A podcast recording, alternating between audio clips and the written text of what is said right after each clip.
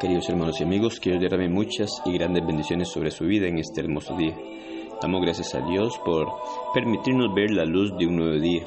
Gracias a cada uno de ustedes por tomar de su tiempo y así meditar en la palabra de nuestro Dios junto a nosotros.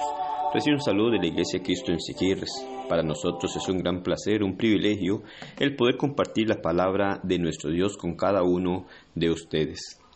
Segunda de Tesalonicenses capítulo 3 versículo 5 nos dice, y el Señor encamine vuestros corazones al amor de Dios y a la paciencia de Cristo.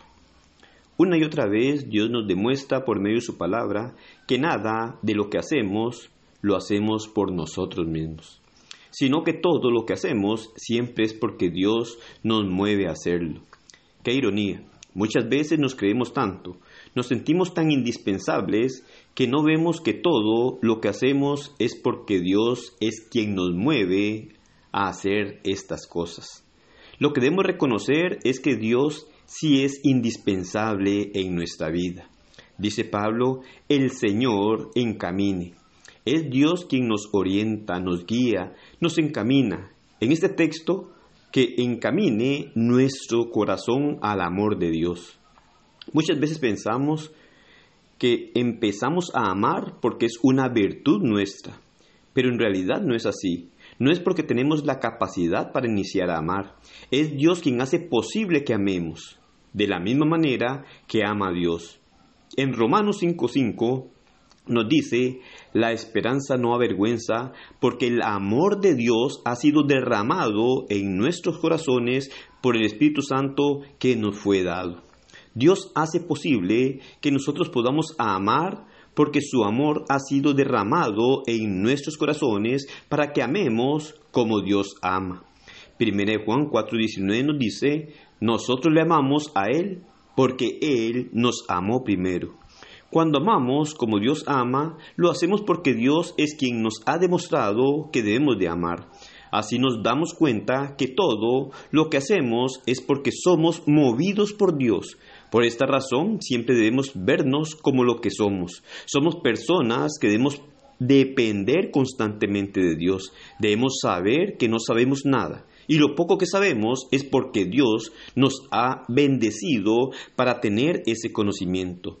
Nuestra arrogancia, nuestra soberbia de sentirnos más que los demás es un mal que llegamos a tener en nuestra vida.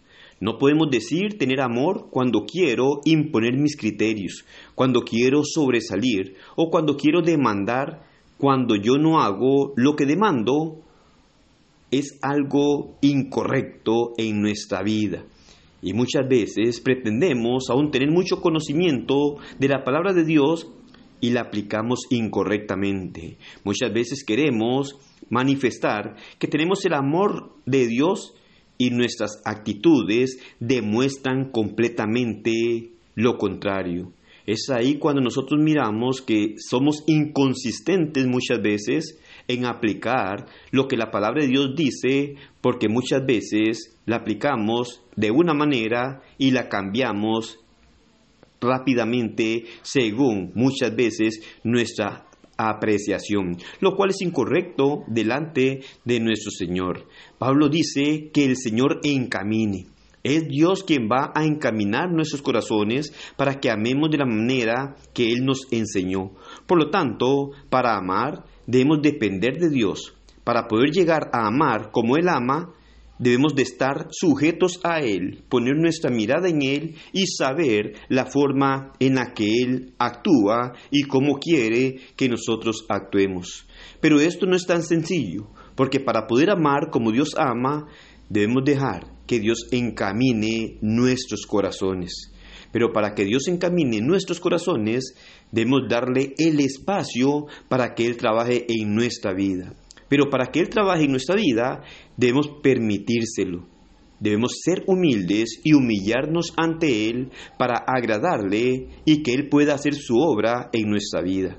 Así podremos obtener el beneficio de ser encaminados por Él para todo aquello de lo que Él se llega a agradar. Así podremos servirle como Él se lo merece y mantenernos en sus caminos para llegar a morar eternamente con Él. De lo contrario, seremos reprobados delante de su presencia. Debemos de considerar la gran necesidad de poner toda la disposición de nuestra vida a abrir nuestro corazón para que Dios trabaje en nosotros y así nosotros podamos hacer las cosas de acuerdo a lo que Dios establece. Poder mantener la esperanza de ir a morar eternamente con nuestro Dios y saber que Dios es el que es suficiente y que es de quien dependemos constantemente si queremos agradarle. Que el Señor le bendiga y pase un excelente día.